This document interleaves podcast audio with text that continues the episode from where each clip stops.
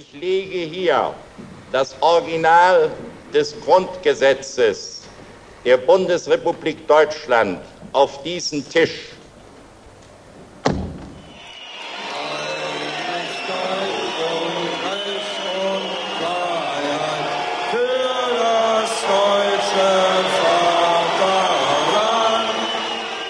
Zehnter November 1989, Schöneberger Rathaus in Berlin, ein Tag nach der Öffnung der Mauer und 40,5 Jahre nach der Gründung der Bundesrepublik Deutschland, die nach neunmonatigen Verhandlungen im Parlamentarischen Rat zu Bonn am 23. Mai 1949 mit der Verkündigung des Grundgesetzes vollzogen worden war Vier Männer singen, singen wie nicht gescheit und wie nicht recht gestimmt. Willy Brandt, Walter Momper, regierender Bürgermeister von Berlin, Bundeskanzler Helmut Kohl und Jürgen Wohlrabe.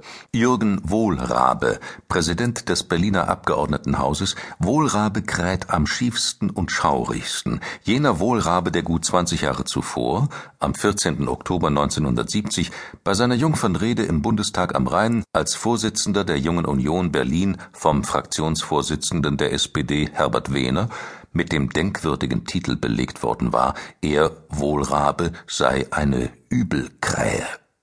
Im Mai 1989 hatte sich das Ende des Kalten Krieges abgezeichnet, als Ungarn und Österreich begannen, die Grenzbefestigungen abzubauen. Erich Honecker längst von der Sowjetunion im Zeichen von Michail Gorbatschows Politik der Glasnost und Perestroika nicht mehr gelittener SED-Generalsekretär und Staatsratsvorsitzender eines Landes, das ökonomisch ausgeblutet war, sprach gleichwohl noch am 14. August des Jahres die geflügelten Worte Den Sozialismus, so sagt man bei uns immer, in seinem Lauf halten wir Ochs noch Esel auf. Am 7. Oktober Anlässlich der Feierlichkeiten zum 40. Jahrestag der DDR gab Honecker alsdann störrisch zu Protokoll: Die Totgesagten leben lange. Doch der Druck auf die Nomenklatura war stetig gewachsen. An den Leipziger Montagsdemonstrationen nahmen mittlerweile eine halbe Million Menschen teil.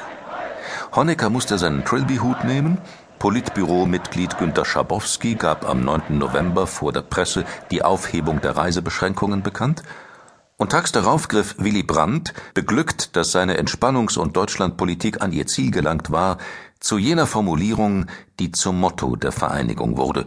Jetzt sind wir in einer Situation, in der wieder zusammenwächst, was zusammengehört. Die DDR zerbröselte in atemberaubendem Tempo. Ein apotheotisches Schauspiel der Senilität lieferte am 13. November Erich Mielke, Minister für Staatssicherheit, vor der Volkskammer ab. Wir vertreten die Interessen der Werkmedien.